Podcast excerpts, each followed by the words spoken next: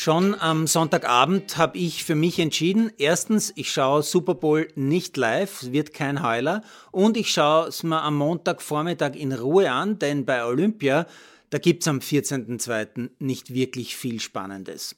Womit ich jetzt 24 Stunden später äh, beweisen muss, äh, auch ich habe echt keine Ahnung. Bei der Super Bowl, da hatte ich zwar recht, denn der Sieg der Rams gegen die Bengals, der war wirklich kein Heuler, aber niemals hätte ich gedacht, dass Österreichs Skispringer beim Teamevent noch eine Medaille machen. Äh, auch heute Mittag noch nicht. Nach dem ersten Sprung von Stefan Kraft, dem ersten der vier Österreicher. Der landet nämlich nur auf Platz fünf nach dieser ersten Runde. Aber es wird ja bekanntlich in diesem Teambewerb achtmal gesprungen. Der Teambewerb ist etwas Besonderes. Je besser nämlich der schlechteste Sprung, desto besser insgesamt das Team. Und weil Jan Hörl vor allem zwei Supersprünge macht und weil Fettner dann als allerletzter Springer unglaubliche Nerven bewiesen hat, der hat nämlich wissen müssen, was er jetzt springen muss, damit sie wirklich noch Gold gewinnen, standen plötzlich vier Olympiasieger aus Österreich im Auslauf. Und Kraft nennt es dann auch den schönsten Tag in meinem Leben und ich habe ja schon viel gewonnen. Als dann Cheftrainer Witthölzl den ich so wie andere Freunde auch Swider nennen darf, weil wir uns wirklich lang kennen und der zu meiner Reporterzeit ja auch Team Olympia Gold und mehr gewonnen hat, also als wieder beim Interview Tränen in den Augen hat, da kommen sie mir auch, ich gebe es zu. Und ich erinnere mich wirklich gern an die vielen Team-Olympiasiege und Weltmeistertitel zurück, die ich früher als Reporter in dieser nordischen Familie live erleben durfte. Bravo Burschen, ganz großes Flugspektakel wieder einmal. Danke euch. Ja, neben diesem Highlight hat der Montag nicht so viel Besonderes geboten. Beim Abfahrtstraining der Damen holt sich Tamara Tippler den vierten Startplatz, der war noch offen. Beim Snowboard Big Air qualifiziert sich Anna Gasser erwartungsgemäß für das Finale. Bobfahrerin Bayerl wird hingegen nur 14. und die Freestyler sind beim Slopestyle ohne jede Chance. Ja, und dann war noch Eishockey, da habe ich ein bisschen was gesehen.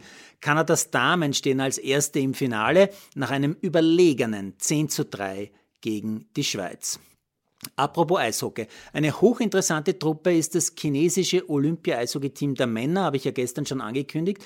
Ich habe mir das einmal genauer angeschaut. Insgesamt 16 Spieler im Kader kommen eigentlich aus Nordamerika, also aus Kanada oder den USA, haben aber irgendwelche chinesischen Wurzeln. Und viele von ihnen spielen in einem Team namens Kunlun Red Stars in der KHL, also in der russischen Liga. Das war Voraussetzung von der Internationalen Eishockey-Vereinigung und vom IOC, dass sie überhaupt am Olympischen Turnier teilnehmen dürfen als Veranstalter.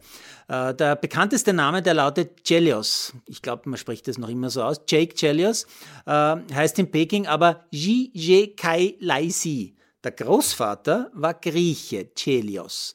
Der Papa, Chris Chelios, 1600 NHL-Spiele. Vielfacher NHL All-Star-Teamspieler, hat 2002 Olympiasilber mit den USA gewonnen und war einmal Weltmeister. Also ein ganz ein großer. Der Junior ist jetzt Chines.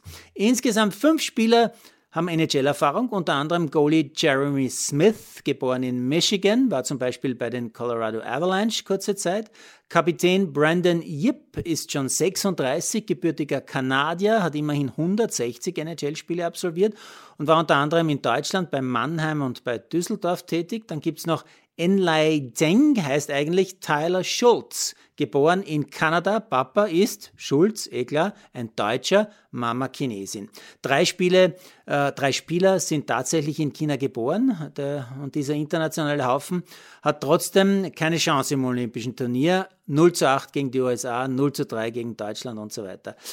Heute hätte ich auch mal Zeit äh, für ein paar Sprachperlen der TV-Kommentatoren und das ist mein Abschluss für heute. Da war zum Beispiel die Sache mit einer Wette. Ich glaube, es ist eine Wette, weil wenn es nicht um eine Wette gegangen ist, dann wäre es bedenklich. Beim Langlaufen sagt nämlich der Experte, ich sage bewusst den Namen nicht, innerhalb einer Minute viermal der Irländer. Der Irländer. Im Bild war ein Ire zu sehen. Ob der Irre war, weiß ich nicht, habe ich nicht erkennen können. Ein anderer Kommentator erklärt bei einem Sportler, er spielt sehr gerne mit seinen Katzen und trinkt dabei Kaffee. Puh, da habe ich mal kurz überlegt, ob die Qualität jetzt völlig für die Katze ist oder zumindest für Kaffeesud lesen. Naja, zu hören war auch, das war jetzt ungerecht gerecht und auch hoffentlich haltet er das durch. Ja, bei all den Sagern hält sich der Freund der Qualität besser die Ohren zu oder schaut einfach ohne Ton.